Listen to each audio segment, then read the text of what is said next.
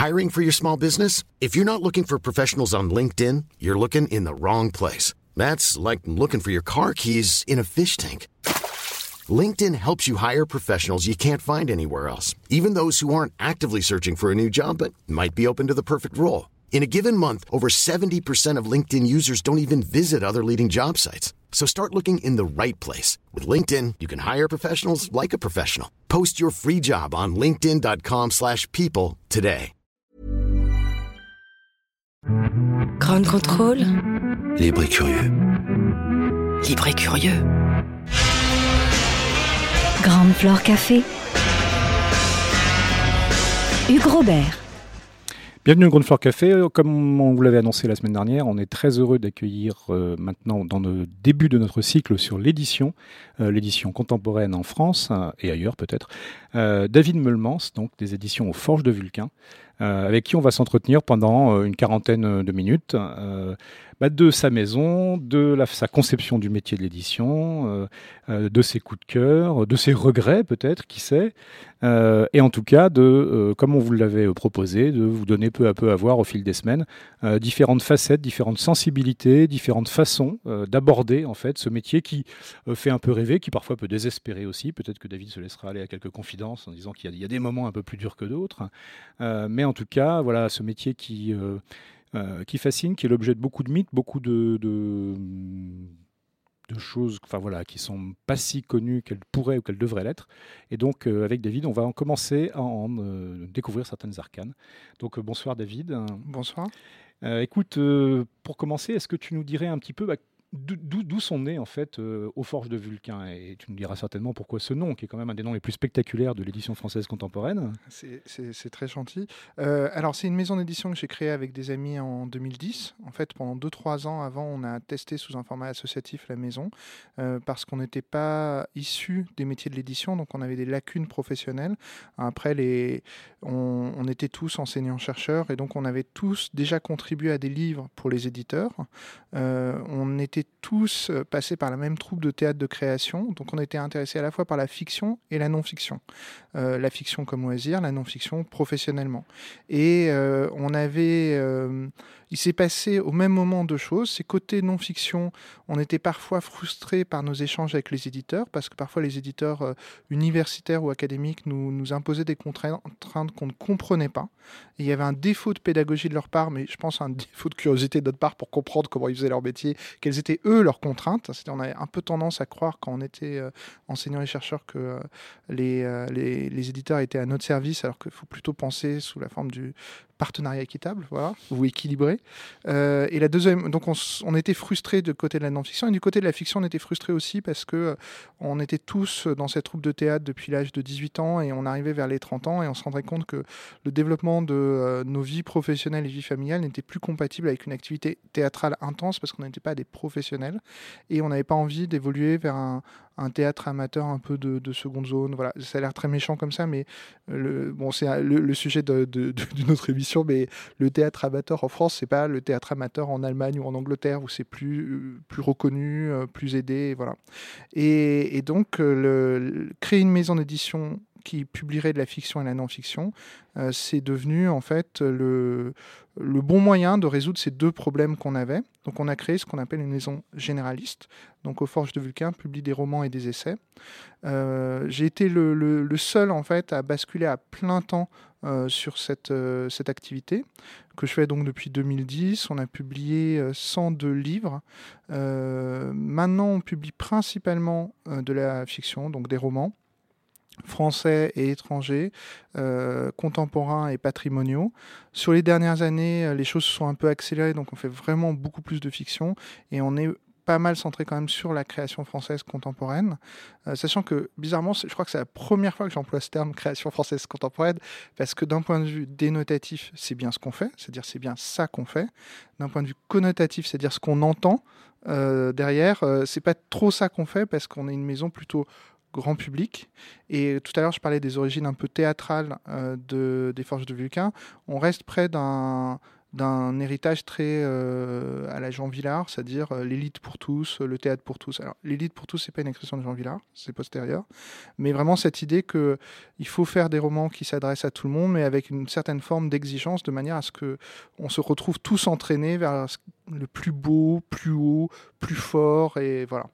Tu sais que cette expression parle particulièrement à, mon cœur, à titre personnel, puisque nous notre librairie Caribe, qui est maintenant à, à 30 mètres de, de, ce studio, donc depuis cette semaine, à l'intérieur de Ground Control, euh, on, avait euh, adopté très vite comme slogan informel euh, la notion d'élitisme de masse, effectivement, qui est un, de ces oxymores, mais riches, et, et, qui font réellement avancer les choses, à mon avis, qui est dire, oui, c'est des fausses oppositions, ça. Enfin, c'est exactement ce que bah, tu dis. En fait, c'était une discussion qu'on avait entre nous. Alors, on doit beaucoup, beaucoup à ces troupes de théâtre, donc le tiers théâtre qui existe encore, fondé par Camille Comblafite, dont les références c'était le théâtre du Soleil et Jean Villard, Vitesse, voilà, les déchéants aussi d'une certaine façon. Euh, et euh, on se rendait compte qu'en plus, même d'un point de vue euh, universitaire, on avait des lectures théoriques qui allaient dans le même sens, c'est-à-dire avec des auteurs comme Christopher Lash ou ce type de choses. donc voilà, donc c'est un peu ça l'origine de, la maison en termes, on va dire, euh, spirituel, pas au sens religieux, mais où j'aime pas. Enfin, le vrai mot c'est idéologique, mais idéologique, là aussi, c'est un terme qui crispe un peu les gens. Donc, voilà. Et ça donne une impression trompeuse. C'est la grosse difficulté du, des forges de Vulcain, c'est que euh, j'ai tendance, moi, à, vendre les forges de manière très cérébrale, alors que c'est plutôt des livres, euh, j'espère, enfin, j'ai l'impression, assez divertissants. Et si ça s'est appelé les forges de Vulcain, c'est que moi, je suis pas très adepte des euh, de nommer, de donner son propre nom à une entreprise.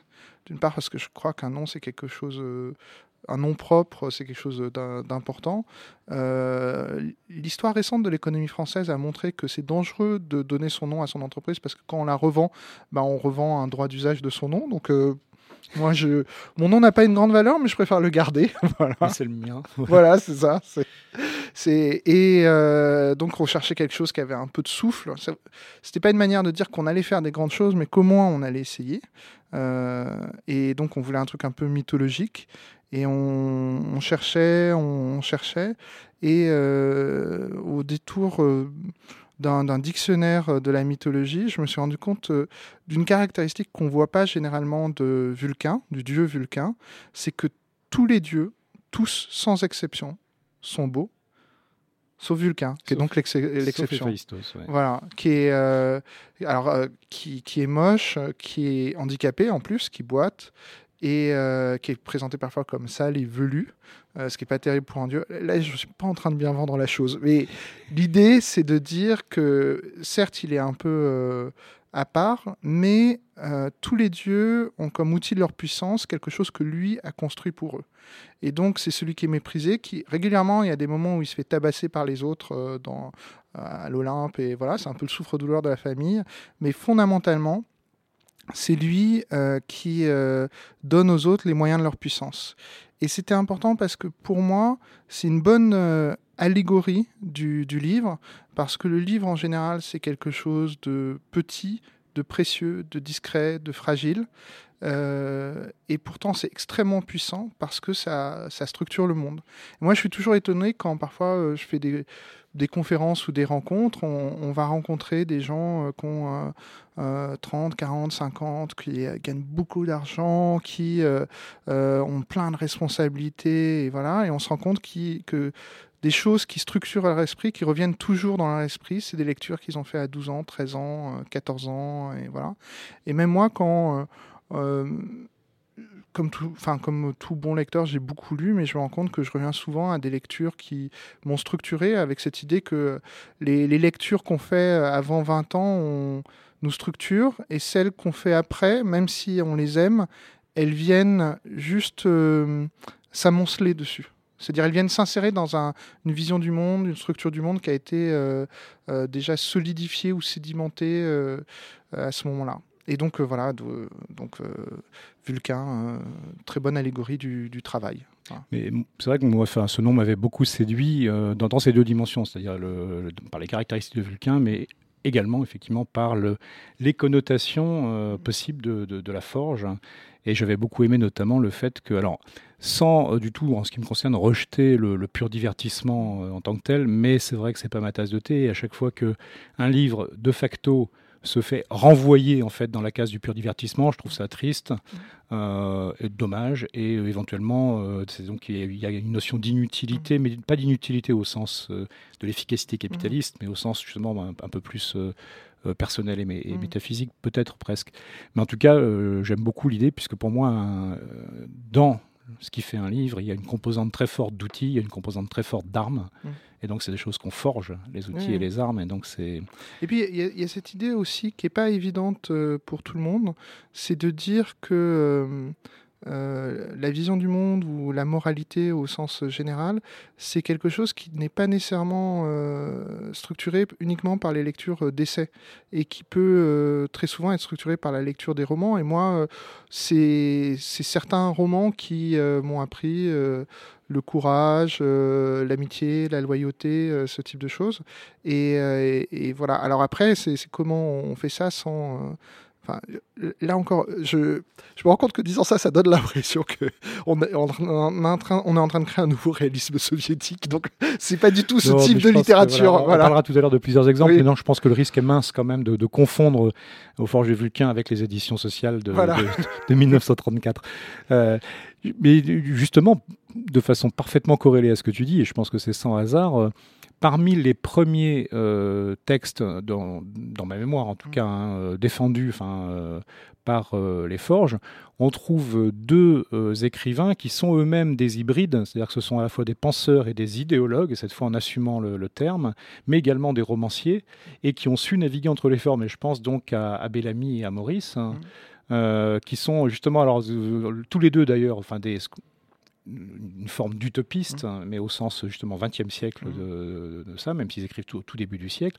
Et donc je me demandais, voilà, quel, quel, a été un peu leur rôle à tous les deux, et sachant que je, crois que mon Maurice a beaucoup plus d'importance pour mmh. les forges que, que Bellamy, mais ils ont un, rôle un peu, euh, enfin j'ai trouvé fort dans, dans, la, dans la montée en puissance des, des forges. Oui, oui, parce que en fait, c'est donc des auteurs qui avaient été peu ou pas traduits. Alors Bellamy, c'est pas tout à fait vrai parce qu'un regard en arrière, euh, qui est son grand roman, mais c'est pas sa seule œuvre, mais c'est sa seule qui est traduite, a été traduite 11 fois. Donc nous, notre traduction était euh, bah, la 11e, euh, mais c'était la seule qui était intégrale. Puisque c'est vrai que depuis les années 80, en France, il y a eu une évolution des pratiques de traduction qui vont vers du texte intégral, vers voilà, des meilleures traductions. Donc en fait, il n'avait pas bénéficié de ce travail-là. Maurice, à l'inverse, son œuvre de fiction était quasiment euh, intégralement inédite, sauf euh, les nouvelles de nulle part, qui avaient été traduites dès 1908, je crois, en, France. Euh, les, les deux auteurs, alors, c'est du patrimonial, mais euh, mon usage du patrimonial, c'était pas euh, on va vous, faire découvrir un vieux bibelot, c'est dire que ce qu'ils avaient à dire avait encore euh, une, justesse, une vérité. Et j'ai même tendance à penser que, du moins dans le cas de, Maurice, il y a une forme de retour, à Maurice depuis quelques années. Alors on le voit de, de manière extrêmement paradoxale. Par exemple, H&M a une collection William Morris maintenant. Donc voilà, alors ils ont pris l'apparence de William Morris, mais non pas l'âme, puisque William Morris, euh, c'était euh, euh, le retour à l'artisanat par détestation de la vie industrielle. Et effectivement, H&M, c'est la vie industrielle, c'est aussi l'exploitation ouvrière. Enfin, voilà. Mais Maurice m'intéressait aussi comme modèle à donner.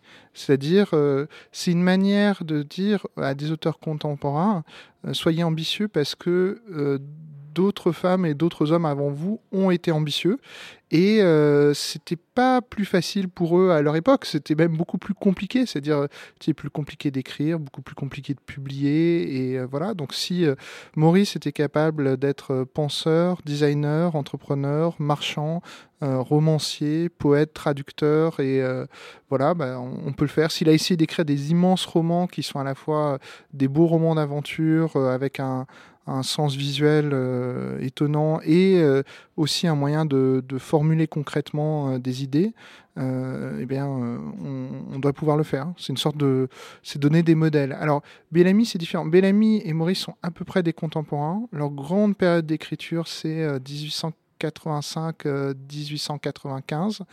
Et, et, en fait, ce que je ne savais pas, c'est qu'ils se détestaient, puisqu'ils ont eu, en fait, tous les deux selon des critères actuels, on dirait que c'est des gauchistes, mais Maurice est un communiste libertaire d'une certaine façon. Il y a des aspects un peu anarcho-écolo euh, chez lui. Euh, et euh, par contre, Bellamy est favorable à une forme de communisme autoritaire, très planificateur, très organisé. Voilà, puisque son, son, grand roman, qui est donc le troisième roman le plus vendu sur le sol américain au 19e siècle, non, troisième livre, deuxième roman, mais troisième livre. Premier livre, la Bible. Deuxième livre, La caisse de l'oncle Tom. troisième livre, Un regard en arrière d'Edward Bellamy.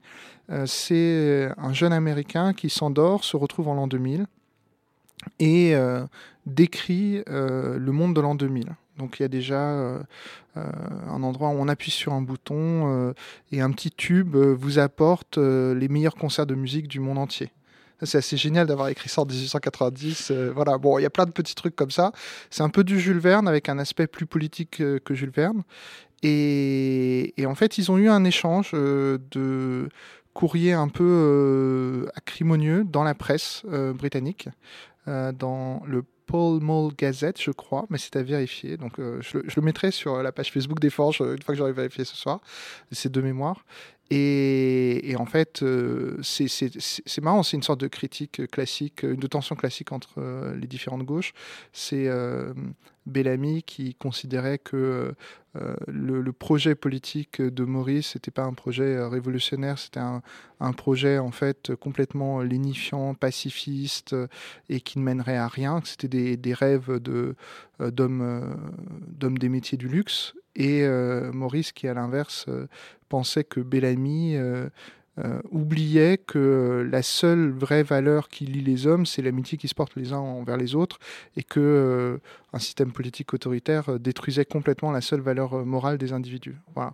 Donc c'est vrai que par tempérament, je suis plus mauricien que fan de Bellamy, mais Bellamy a quelque chose de fascinant. Alors c'est que alors, je suis plus mauricien, mais chez Bellamy, il y a une fascination pour la technologie hmm. que, qui me, qui, que je trouve stimulante. Après, je peux parler des heures de ces auteurs-là, mais euh, Maurice, très rapidement, Maurice n'est pas du tout ce qu'on appelle un ludite, c'est-à-dire quelqu'un qui est contre ah l'industrialisation. Euh, c'est simplement euh, quelqu'un qui veut éviter que l'industrialisation détruise les vies, les emplois et l'art et la beauté. Voilà. Donc en fait, il réfléchit sur comment on industrialise les choses de manière à ne pas détruire l'artisanat, l'emploi et des connaissances. Alors par exemple, c'est vraiment Maurice qui a œuvré massivement au développement euh, du papier peint en Angleterre. Et encore aujourd'hui, il y a une entreprise qui s'appelle William Morris Co. qui publie, euh, qui, imprime des papiers peints euh, William Morris, donc dessinés par William Morris, avec cette idée que le papier peint avait cette caractéristique d'apporter de la beauté dans tous les appartements et d'être beaucoup moins cher que d'acheter un tableau original ou voilà donc c'était un moyen de, de, lier une forme d'artisanat dans le dessin avec une forme d'industrialisation dans la reproduction du, papier euh, textile. Et euh, donc voilà, il y a ça. Et ces jours-ci, là où Maurice peut vraiment parler à l'époque contemporaine, et ça permet peut-être de revenir peut-être plus sur euh, l'édition aujourd'hui, c'est que en fait le développement du 19e siècle, c'est une tentative d'industrialisation de l'artisanat. C'est-à-dire on prend un objet artisanal et on voit comment on peut le répliquer. Et dès qu'on peut le fabriquer à la chaîne, il y a quand même des caractéristiques qui disparaissent. Il y a eu au XXe siècle des tentatives de retour de l'artisanat et depuis 20 ans, les nouvelles technologies font voir, ce qui est peut-être euh, simplement un mirage ou peut-être un espoir, une forme d'artisanalisation de l'industrie. Et d'une certaine façon, l'effervescence qu'il y a dans l'édition euh, euh, française, et je dis vraiment française, pas francophone, enfin francophone au sens Belgique-Suisse-France, parce que les autres pays en, profitent moins, euh, c'est que on peut créer des maisons d'édition qui ont une dimension industrialisée, avec un coût d'entrée assez faible, avec peu de moyens, peu de personnes, et arriver à des, des résultats qui touchent un grand nombre. Donc ça, je pense que c'était quand même très compliqué il y a 20, 30 ans, 40 ans. Et ça, c'est propre à l'édition, mais dans d'autres secteurs d'activité, on sent que euh, potentiellement, le, certaines nouvelles technologies peuvent permettre à des artisans de, faire renaître leur artisanat. Alors, je suis bien d'accord avec toi, on pourrait aisément parler de, de Bellamy et de Maurice toute la soirée et, au-delà, d'autant plus que j'abonde totalement dans ton sens, c'est que euh, deux penseurs, auteurs, donc euh, multifacettes, multi-touches, euh, qui écrivent au tournant en fait du 19e et du 20e siècle, enfin juste avant la fin du 19e siècle, et qui sont d'une très étonnante actualité, donc qui, qui, inspirent des romanciers contemporains, qui inspirent des penseurs contemporains, avec ce, côté effectivement qu'il y a dans patrimoine, il y a, bien des choses et il y a du patrimoine qui est tout à fait vivant, tout à fait actuel. Et c'est un, un vrai euh, mérite et une, vraie intelligence de la part d'éditeurs justement d'aller euh, travailler au corps en fait ce patrimoine-là. on va poursuivre en revanche effectivement qu'est-ce qui caractérise une, maison d'édition aujourd'hui, comme tu le disais. Avant ça, on va faire une petite pause musicale avec un thème évidemment de Dieu du feu en, en l'honneur des forges de Vulcain et on va écouter Manowar.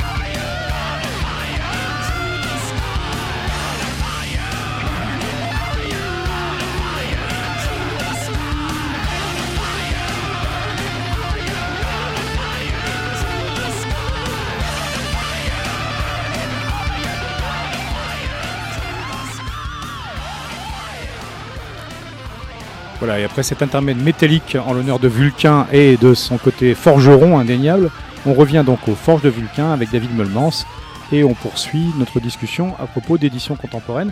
Donc euh, David, tu disais qu'effectivement, une des choses qui a changé euh, ces dernières années, enfin en France en tout cas, euh, et dans les pays francophones proches européens, c'est dans les outils, dans les caractéristiques en fait du métier, il est probablement plus facile qu'il y a une quinzaine d'années de démarrer en fait et de, de, se lancer dans des conditions professionnelles, mais avec en fait des mises de fonds et des qui sont sans commune mesure aujourd'hui avec ce qui était encore le cas il y a une quinzaine d'années. Mmh. Donc est-ce que c'est principalement pour des questions de technologie ou est-ce qu'il y a aussi une question de microcosme et de fin d'écosystème qui a aussi un peu muté?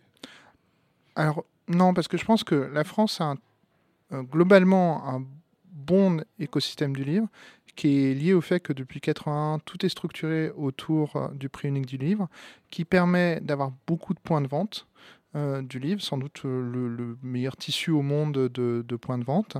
Euh, ça permet aux petites structures de résister aux grosses structures et donc d'avoir une offre très variée, de toucher une très grande partie de la population et donc de vendre beaucoup de livres tout simplement, mais en plus avec une certaine variété de l'offre. Donc ça, c'est depuis 81.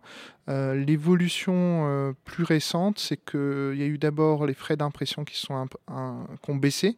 Alors, je pense qu'au début, ils ont quand même baissé avec... Euh, on a eu tendance à imprimer de plus en plus loin de la France, même s'il y a un, mouvement actuellement de faire revenir de des... Relocalisation. De relocalisation qui sont liés au fait que bah, petit à petit, bah, les, les transports, c'est polluant et ça coûte cher. Il y a des pays qui deviennent un peu plus... C'est un peu plus délicat d'imprimer chez eux. Euh, donc euh, petit à petit, certains éditeurs reviennent en France. Nous, on imprime en France. Euh, j'aimerais dire que c'est uniquement pour des raisons idéologiques, c'est aussi pour des raisons très pratiques. C'est quand on imprime en France, on peut être livré en 4-5 jours. si on imprime en, Chine, c'est quand même beaucoup plus long. Hein. Là, 4-5 jours, c'est pas possible.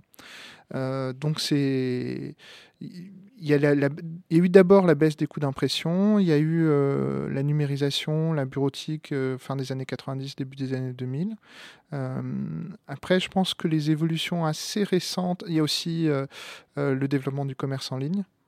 qui a permis en fait, parce qu'auparavant, soit vous vendiez en librairie, soit vous ou par correspondance, mais le fait d'avoir pu créer pour beaucoup de maisons d'édition juste un site web où elles commencent à vendre, c'était déjà un, petit quelque chose embryonnaire. Euh, il y a eu le livre numérique qui a permis à certaines maisons de diffuser des, œuvres. Alors, économiquement, c'était pas très viable, sauf cas précis, mais euh, c'était aussi un outil. Et là, on parle de 2008-2014. Euh, plus récemment, il y a l'impression à la demande qui techniquement existe en France depuis 2009-2010, mais surtout depuis 3-4 ans. L'impression à la demande, c'est euh, euh, la notion classique dans l'édition, c'est euh, un éditeur imprime un stock de quelques centaines à quelques milliers, à quelques dizaines de milliers d'exemplaires, et il les place en librairie. L'impression, ça c'est le fonctionnement classique. L'impression à la demande, c'est vous rentrez dans votre librairie, vous voulez un livre qui n'est pas là, le libraire en passe commande et un exemplaire unique est imprimé pour vous. Donc ça, ça limite euh, euh, le stockage, ça limite euh, l'investissement financier initial de l'éditeur, parce qu'en fait, c'est vous en tant que lecteur ou lectrice qui payez cet exemplaire d'avance. Donc c'est en fait, il n'y a pas d'avance de trésorerie et voilà. Donc ça, c'est un, c'est un autre aspect qui, qui modifie un peu, qui modifie un peu le, le, ticket d'entrée. Après, il y a aussi des choses assez négatives avec la baisse du ticket d'entrée. C'est l'augmentation de, de l'offre, l'explosion de l'offre, qui est une explosion à la fois de, du nombre de références nouvelles annuelles, donc qui est qui a presque doublé en 20 ans, c'est-à-dire euh, on passe de 38 000 titres, je crois, autour de 2000 à en 2020, on passera peut-être la barre des 100 000 nouvelles références annuelles. Alors c'est trompeur parce qu'il y a beaucoup de références qui vont s'écouler à 15 exemplaires, hein, donc euh, c'est pas, elles vont pas toutes augmenter, mais globalement quand même, les ventes moyennes euh, dans l'édition ont beaucoup baissé sur les 20 dernières années, ce qui a posé des problèmes de rentabilité économique pour les maisons d'édition qui sont antérieures, c'est-à-dire qui se sont structurées sur des modèles économiques précédents. C'est-à-dire, en fait, euh, la plupart des maisons d'édition qui sont créées sur les dix dernières années à faible capital, c'est des maisons d'édition où, en fait, en termes de salariés, il y a une ou deux personnes, même si ça fait vivre beaucoup de personnes. Et puis, il y a, d'autres évolutions, euh, par exemple, euh, à partir de 2009, je crois, le statut d'auto-entrepreneur, ça a certes permis à des gens qui auparavant faisaient des choses de manière pas tout à fait légale de rentrer dans une forme de légalité. Euh, mais euh, le problème, c'est que ça a entraîné euh, l'externalisation de beaucoup de missions dans l'édition, enfin, le morcellement du travail éditorial. Et donc, voilà, il y a beaucoup de maisons d'édition qui n'ont plus de correcteurs en interne. Enfin, D'ailleurs, je pense qu'il faudrait plutôt dire qu'il n'y a plus beaucoup de maisons d'édition qui ont en interne encore des correcteurs, des correcteurs salariés. C'est pas dire que les livres sont pas corrigés. Les livres sont corrigés par euh, des prestataires externes qui sont des indépendants euh, euh, qui se louent de manière plus ou moins régulière aux mêmes maisons, mais à plusieurs maisons, parce que c'est aussi une des contraintes du statut d'auto-entrepreneur, c'est qu'on doit avoir plusieurs, plusieurs clients. sinon, on voit le salariat déguisé. Voilà, c'est ça. Mais ah, bah, dans l'édition, je pense que beaucoup on, on, joue un peu avec la limite pour savoir si vraiment c'était pas possible de licencier tout le monde et de reprendre tout le monde en, mode auto-entrepreneur. Voilà, c'est pas possible. Je rassure les gens, c'est pas possible.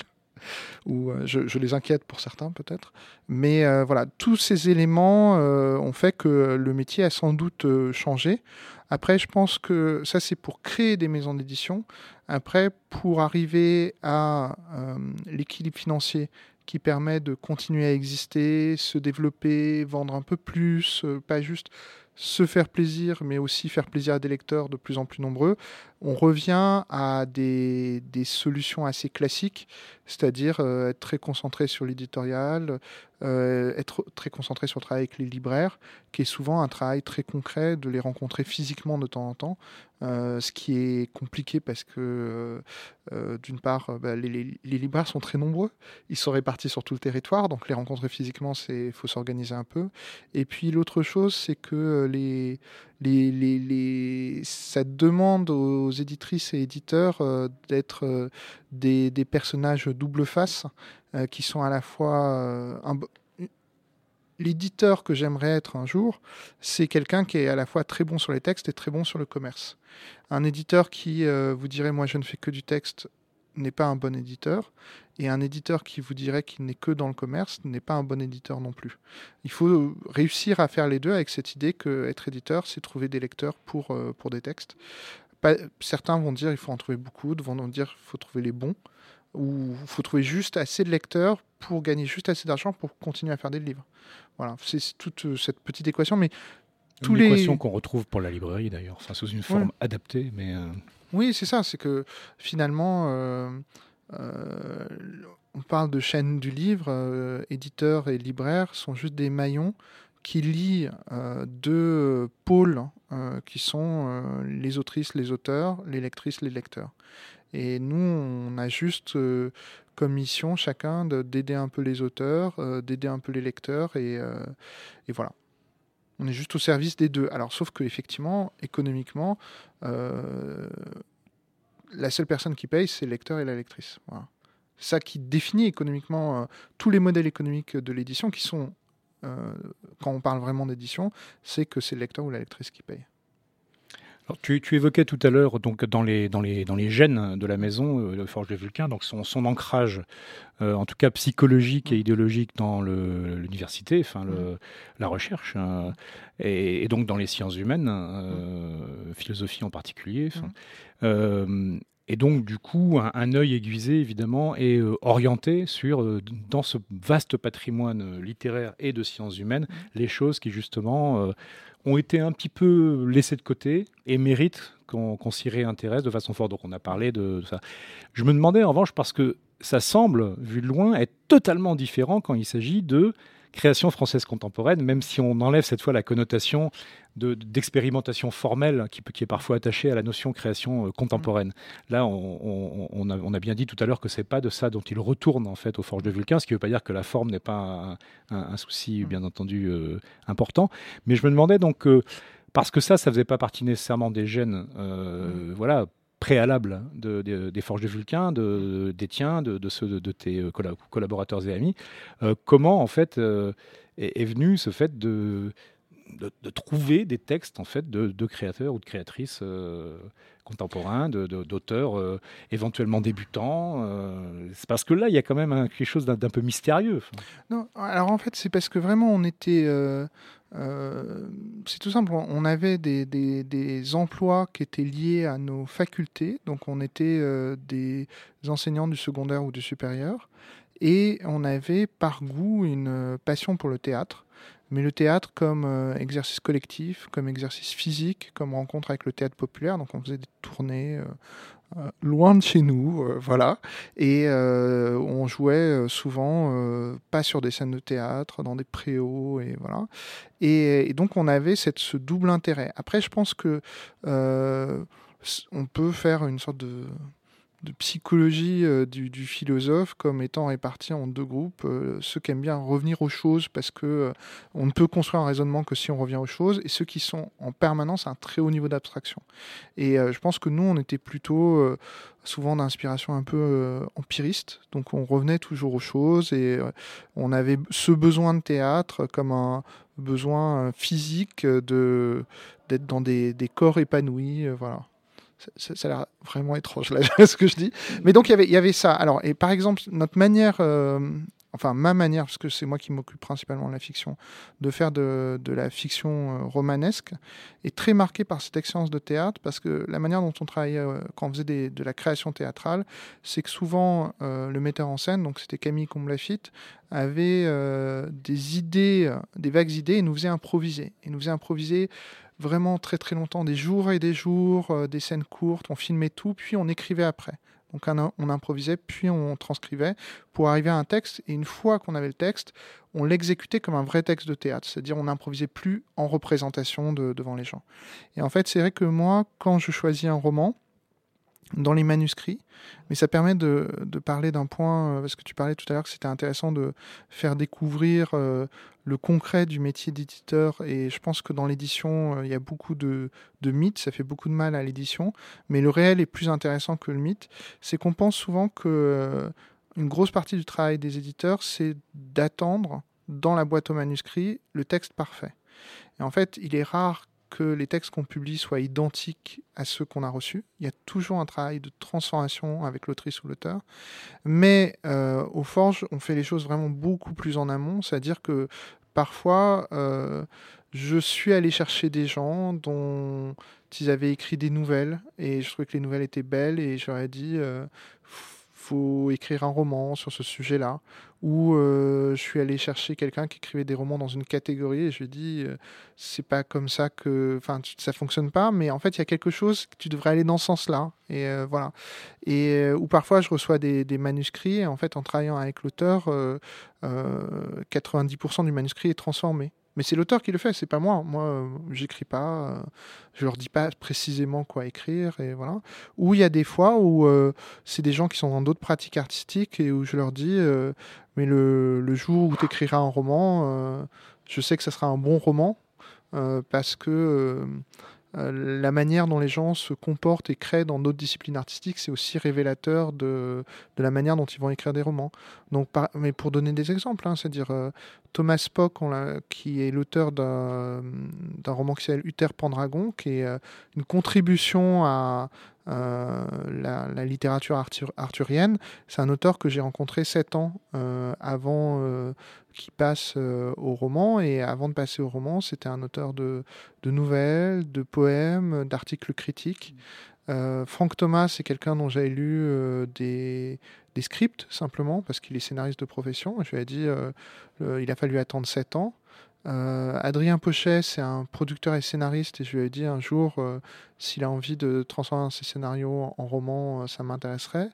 Marie-Fleur Elbecker, elle avait écrit plusieurs euh, roman euh, qui était une sorte de des romances sarcastiques qui étaient euh, intéressantes, mais je pense qu'elle n'était pas au plein de, de sa, son, son art, et donc euh, j'ai lui poussé un peu vers une forme de roman historique. Qui, et après, alors, c'est ça, il y a. Qui une très belle réussite. Hein, oui, et J'abattrai l'arrogance des tyrans, publié à l'automne dernier. En fait, pour prendre une image qui est une image de Patrice Chéreau, donc l'homme de théâtre, c'est Patrice Chéreau disait souvent euh, que la création, c'est comme si on avait devant soi une sorte de, fiole opaque dans laquelle il y a, une couleur qu'on ne connaît pas. Par contre, dans la main, on a une petite fiole avec une, couleur qu'on connaît. Et l'objectif, c'est de mettre la couleur qu'on connaît dans euh, la fiole, et il y aura une troisième couleur. Et on ne peut pas savoir à l'avance quelle couleur ce sera. Marie-Fleur Albecker, par exemple, euh, je, savais en fait qu'elle était historienne, qu'elle était géographe, qu'elle vient d'une famille protestante. Et euh, moi, j'étais intéressé par l'histoire de John Ball, qui est une histoire qui a aussi une histoire vraie qui s'est passé au XIVe siècle et qui a déjà été raconté par William Morris. Et je lui avais dit, mais on pourrait peut-être, euh, tu pourrais peut-être écrire là-dessus. Et je pensais qu'elle ferait quelque chose de d'héroïque, épique, lyrique, individualisé, et voilà. Et elle est revenue avec quelque chose de complètement différent. Donc, ce qui est brechtien, pluriel, construit, inspiré de Wooming, enfin voilà, qui n'était pas du tout ce que j'avais en tête, mais qui était nettement mieux que ce que j'avais en tête. Et, résonnant par anticipation, comme d'ailleurs le, très court texte d'Éric Vuillard qui est paru euh, quelques semaines plus tard, en fait, mmh. avec des, événements tout à fait d'actualité. Euh, mmh. euh, à propos de révolte en fait mmh. populaire et de, et de prise de la rue, enfin de la campagne là plus exactement dans, dans, le cas de Marie-Fleur Albecker. Mais c'est vrai que c'est fascinant, enfin cette façon de, s'emparer de, de, l'histoire, tout ce qui est le plus authentique et documenté, et puis de, la faire vivre, enfin et d'en faire tout autre chose. Euh, en fait, j'ignorais euh, complètement, mais c'est sans doute un manque de curiosité, c'est que en fait, les, beaucoup d'historiens s'interrogent beaucoup sur le roman historique. Ils disent hmm. que c'est très étrange de voir que la manière dont on écrit l'histoire d'un point de vue universitaire a beaucoup évolué, mais la manière dont on écrit des romans historiques n'a pas beaucoup évolué. On écrit encore euh, des romans historiques qui sont souvent des romans des puissants, c'est-à-dire un petit nombre de personnages change l'histoire. Alors on voit bien comment pour un lecteur, c'est un peu exaltant parce que ça, par l'identification, euh, ça, donne à chacun l'impression qu'il peut changer le cours de l'histoire. Sauf que, euh, en fait, si on veut être réaliste, on se rend compte que effectivement, enfin, l'évolution historique, c'est toujours le croisement entre des forces individuelles et des forces collectives, euh, des mouvements sociaux, des mouvements idéologiques. Enfin, voilà, c'est plurifactorial. Et rendre le côté plurifactorial dans la fiction, c'est compliqué parce que nos attentes perceptives, surtout par exemple, je pense que le cinéma et les séries télé renforcent ça, euh, sont des attentes perceptives où un petit nombre d'individus, voire un individu tout seul, par son odyssée personnelle de la transformation, mm. peut transformer le monde extérieur. Et euh, sauf qu'en fait, c'est assez rare que le monde bouge comme ça quand même. donc, bah, je, suis très heureux que, que, tu, que tu profite en fait de ce moment pour rappeler à nos auditrices à nos auditeurs qu'effectivement parmi les mythes hein, qui courent sur le métier d'édition, il y a effectivement dans, dans cet aspect de, la gestion des manuscrits, c'est pas effectivement une simple attente, c'est pas non plus comme ça se dit tant, euh, surtout par les autrices ou les auteurs qui voient leur manuscrit, tapuscrit rejeté, que c'est que du copinage et que si on connaît pas les gens en fait, je crois que euh, tu le disais, il y a d'une part une, il y a une attitude très active en fait hein, de la part en tout cas de certains euh, éditeurs dont, dont, tu fais partie, qui est de, de créer en fait le de co-créer euh, l'opportunité d'un tapuscrit, effectivement, en ayant une démarche euh, volontariste. Et puis il y a aussi ces miracles, je crois, qui existent, de recevoir des, des tapuscrits par la poste, où il y a des choses extrêmement intéressantes qui demanderont éventuellement du travail, Hein, mais... Non, mais par exemple, récemment, euh, j'ai reçu. Euh, alors, c'est particulier, c'est un auteur qui s'appelle euh, Jean-Luc Dachano, qui est aussi éditeur aux éditions de l'œil d'or. il y a des années, j'avais vu représenter sur scène une de ses nouvelles. j'avais trouvé ça très très frappant et j'étais allé le voir en lui disant Le jour où tu, tu écris un roman, tu me tiens au courant. Et des années après, il m'a envoyé son premier roman et euh, ce qui était très euh, délicat, c'est que c'était un roman euh, assez volumineux et qui avait été pensé pendant 12 ans. Et en plus, c'est un auteur, en fait, il l'a écrit pendant 12 ans, mais c'est un auteur, il y a réfléchi 30 ans.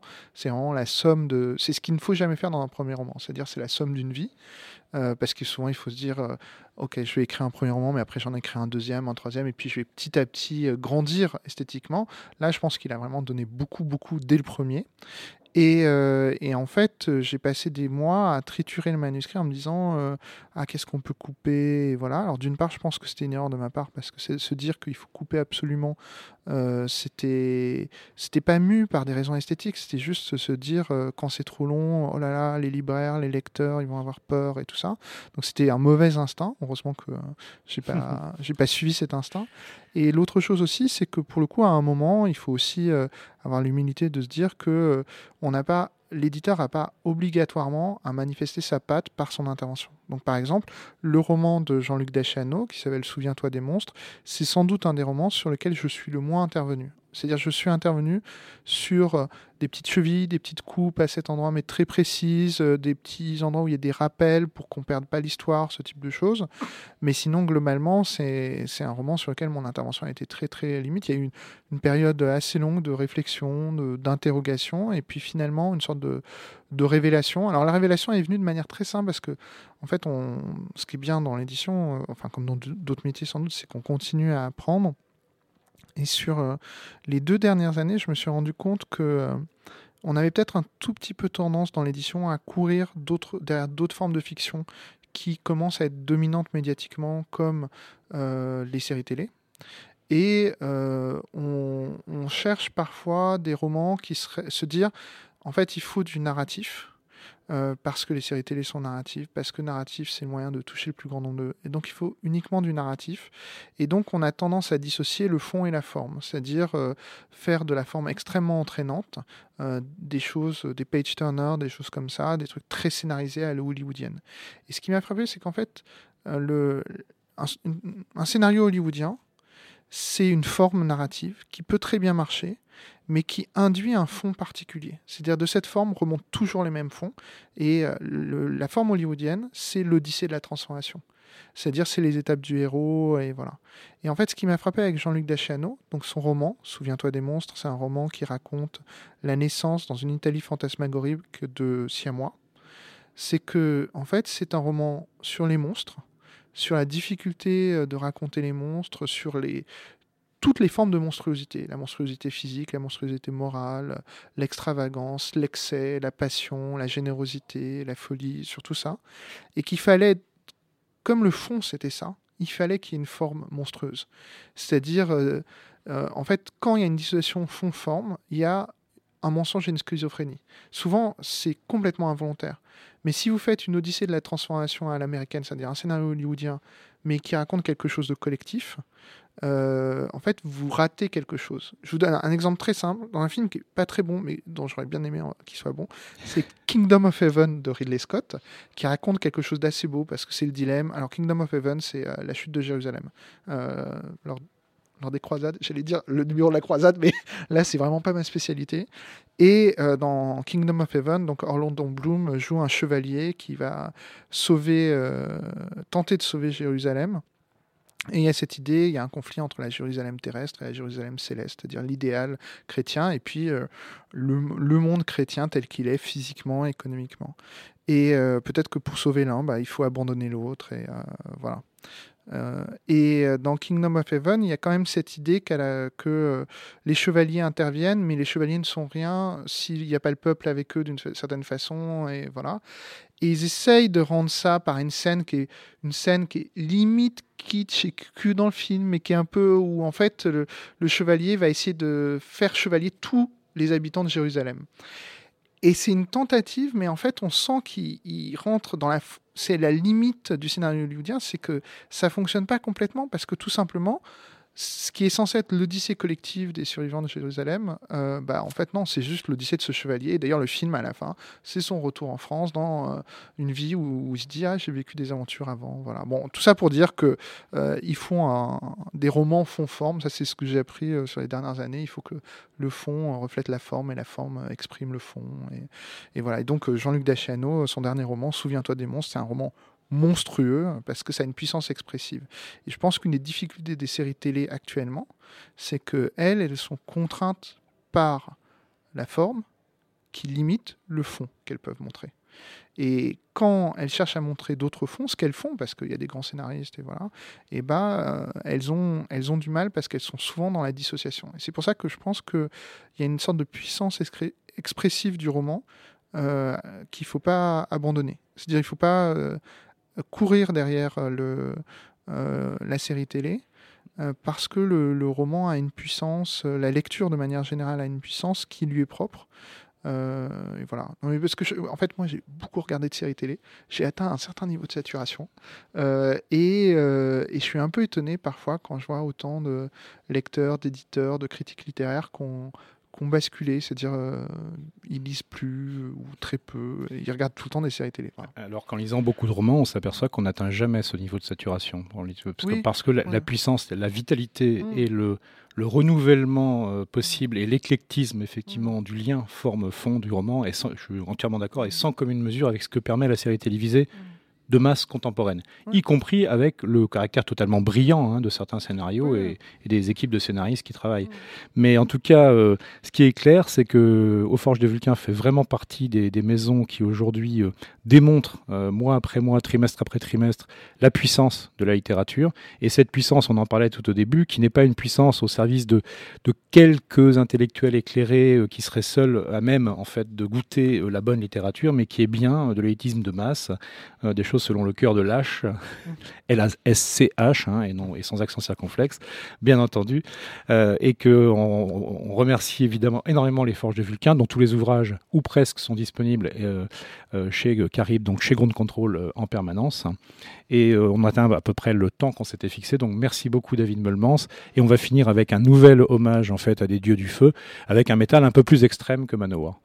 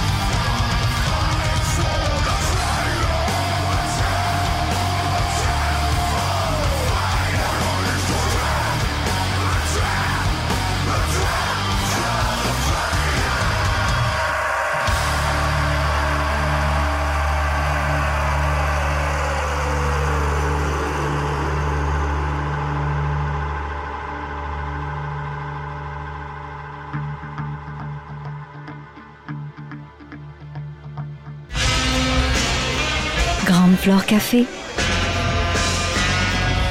Hugues Robert. Grande Contrôle. Libre et curieux. Libre et curieux. When you make decisions for your company, you look for the no-brainers. And if you have a lot of mailing to do, stamps.com is the ultimate no-brainer. It streamlines your processes to make your business more efficient, which makes you less busy. Mail checks, invoices, legal documents, and everything you need to keep your business running with stamps.com. Seamlessly connect with every major marketplace and shopping cart. Schedule package pickups and see your cheapest and fastest shipping options from different carriers with rates up to 89% off USPS and UPS rates. And with the stamps.com mobile app, you can take care of mailing and shipping wherever you are. Make the same no-brainer decision as over 1 million other businesses with stamps.com. Sign up with code program for a 4-week trial plus free postage and a free digital scale. No long-term commitments or contracts. That's stamps.com. Code program.